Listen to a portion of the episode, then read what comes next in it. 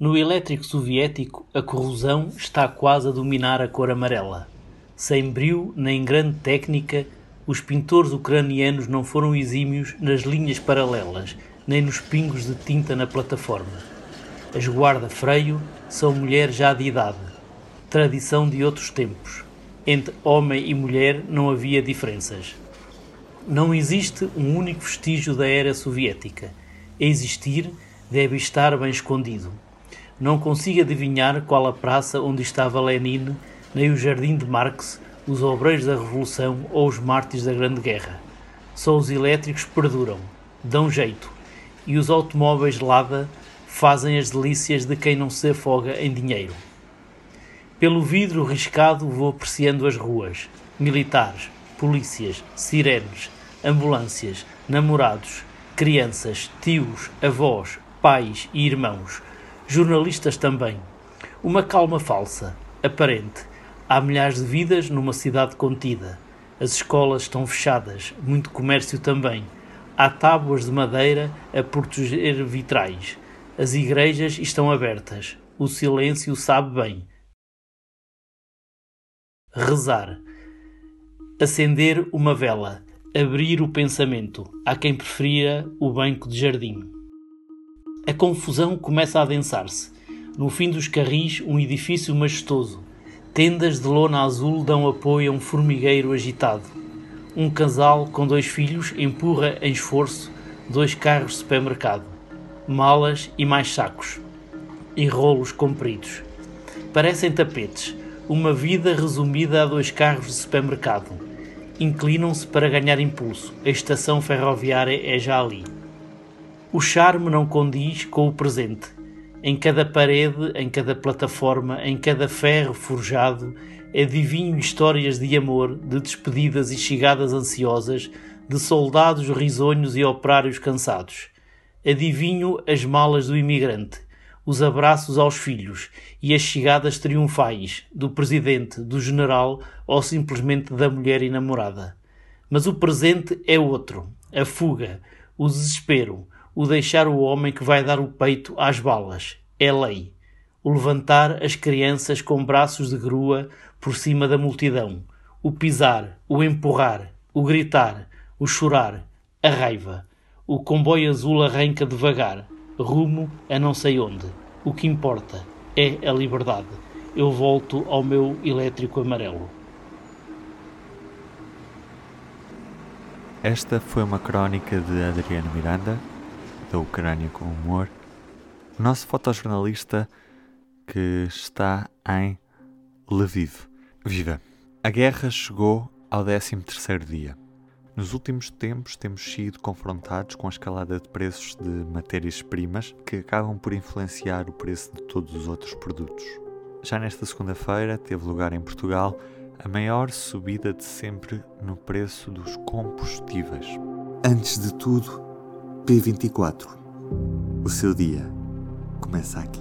Começa aqui. Comigo hoje, o editor de Economia do Público, Pedro Ferreira Esteves. Vamos falar sobre as consequências desta escalada generalizada dos preços. Pedro, ainda antes da, da invasão da, da Ucrânia pela Rússia, já estávamos a assistir a uma escalada generalizada do, do preço das matérias-primas, mas agora com o cenário de, de guerra as coisas têm-se agravado. Até quando e até onde é que podem subir os preços destas várias matérias-primas?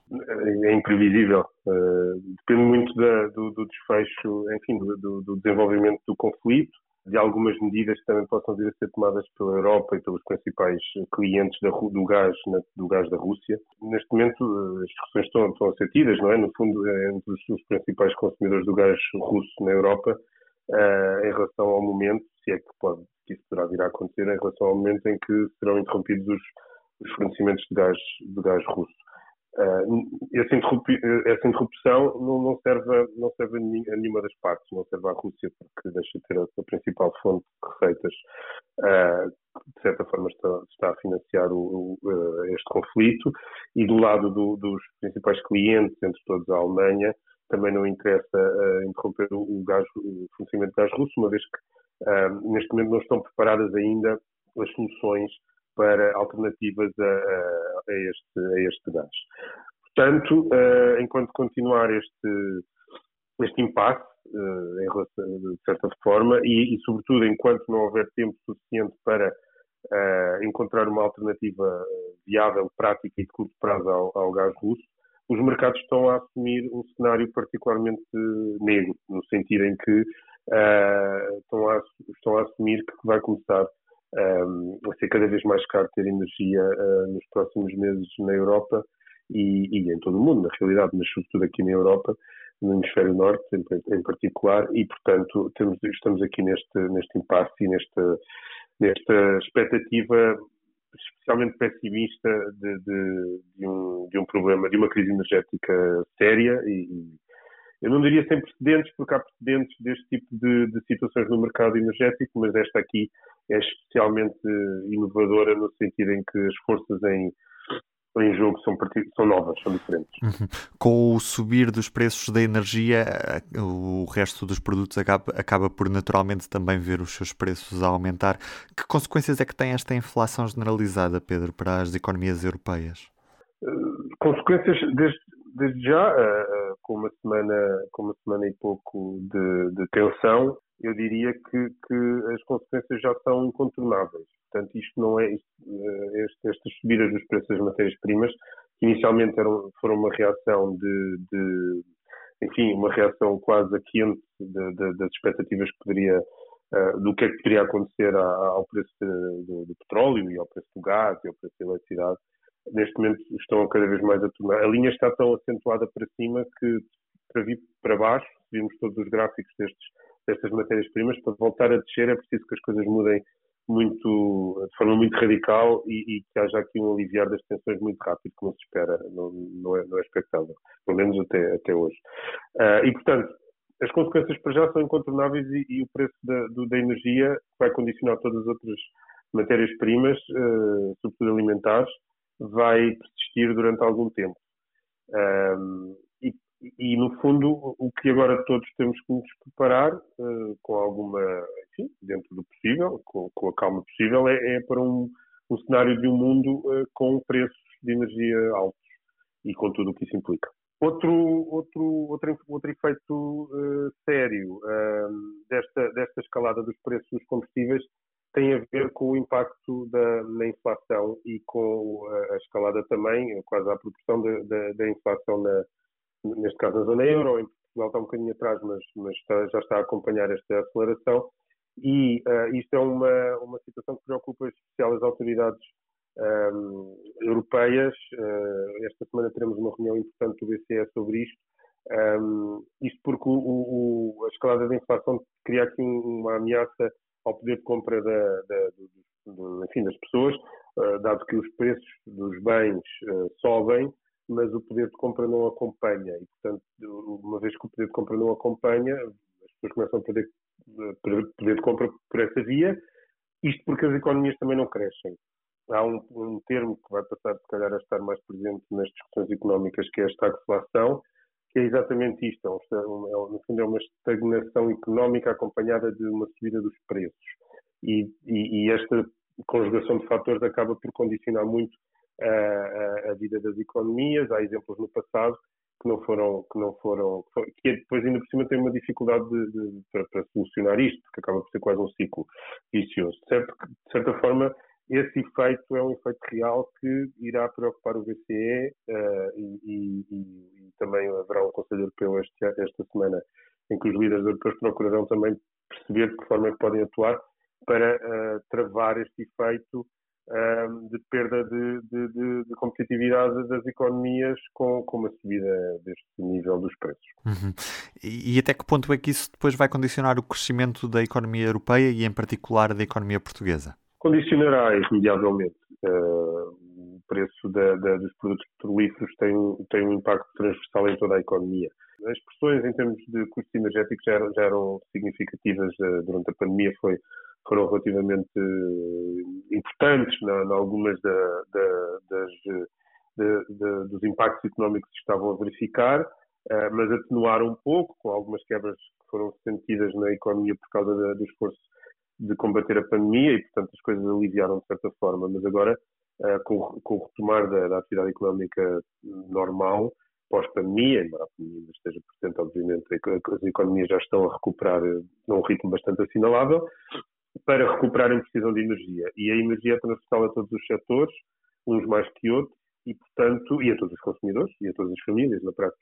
E, portanto, isso terá um efeito incontornável nas economias e no, no, no, no ritmo e no, e no vigor que, uh, que, as economias estavam a recuperar do, do, do choque pandémico.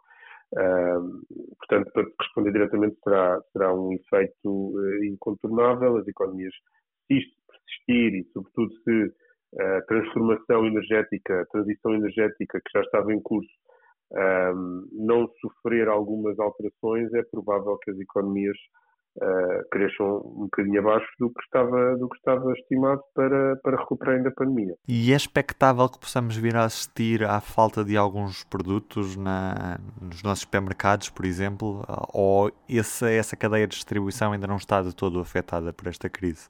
é difícil de prever, mas eu diria que não é, esse não é o primeiro impacto da, na economia. Parece-me que o aprovisionamento, em particular do, do, dos combustíveis, está relativamente assegurado para já. Obviamente dependerá da duração do, do conflito militar na Ucrânia, dependerá também do, do alastramento dessa, da, da guerra e, e, e, também, enfim, da, do, da estratégia militar russa e quais são os planos da, da Rússia que, que ninguém ainda consegue perceber muito bem. Toda esta suspensão uh, do conflito determinará uh, exatamente o grau uh, de, de, de, distúrbio que as economias terão na, na sua vida normal, não é? De certa forma.